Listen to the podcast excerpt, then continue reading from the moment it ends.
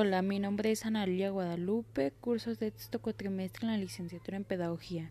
En este podcast hablaremos de los elementos de los planes y programas que se necesitan para el diseño de una capacitación.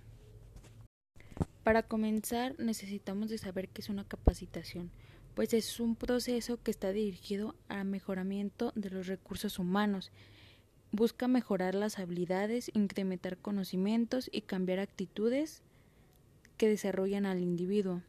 Su objetivo es generar un proceso de cambio para cumplir las metas de la organización.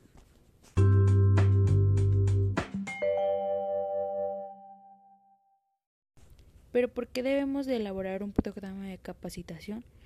Pues porque nos permite prever las herramientas, materiales y medios auxiliares para realizar los eventos y sesiones también determina las diferentes etapas del evento e incorpora los contenidos necesarios para el desarrollo del evento sin saturarlo.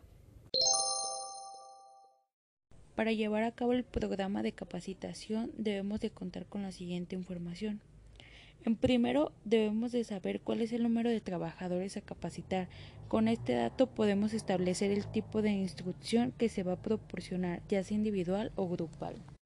En segundo, se necesita de conocer las características de los trabajadores a los que se les va a capacitar. Estas características es la edad, la escolaridad, su experiencia laboral, para así saber qué tan amplios deben de ser los contenidos del programa, seleccionar las técnicas de instrucción adecuadas y los materiales didácticos. En tercero, se debe de describir las actividades que van a servir para determinar los objetivos y los contenidos que tienen que estar dentro del programa de capacitación. Estos elementos anteriores que acabamos de ver, que es el número de trabajadores de capacitación, este, las características de los trabajadores y la descripción de actividades, también debemos de tomar en cuenta los objetivos del aprendizaje, las áreas de aprendizaje y las técnicas de enseñanza que debemos de usar dentro de la capacitación. Así que voy a explicar cada uno. En los objetivos de aprendizaje, los cuales son objetivos generales que establecen los propósitos a lograr a través del proceso de instrucción.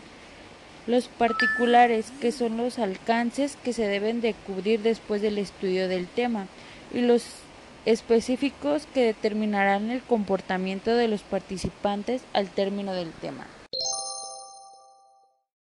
Durante la capacitación también se debe de dominar las áreas de aprendizaje, como lo son la cognoscitiva, que es trabajar la memoria, desarrollo de habilidades y capacidades técnicas.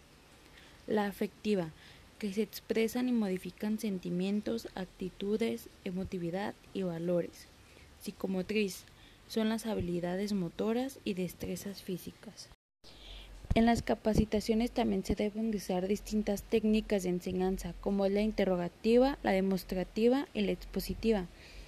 En la interrogativa, en esta técnica se utilizan preguntas, ya que sirven para fomentar el pensamiento creativo, la comunicación abierta y que haya una participación activa entre los integrantes de la capacitación. En la demostrativa se debe de formar una demostración teórica y práctica en el manejo de un instrumento o aparato. Se puede usar computadora, el cañón o distintos medios electrónicos. En la expositiva se presenta la información de forma oral con una introducción, desarrollo y conclusión del tema. Con los elementos y datos ya dichos anteriormente, ya es posible elaborar un programa de capacitación.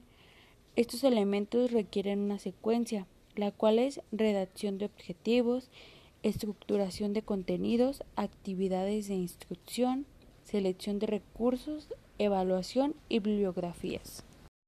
Para concluir, debemos de recordar recolectar todos estos datos ya mencionados anteriormente para que la empresa logre sus objetivos y metas y aproveche óptimamente los recursos que posee.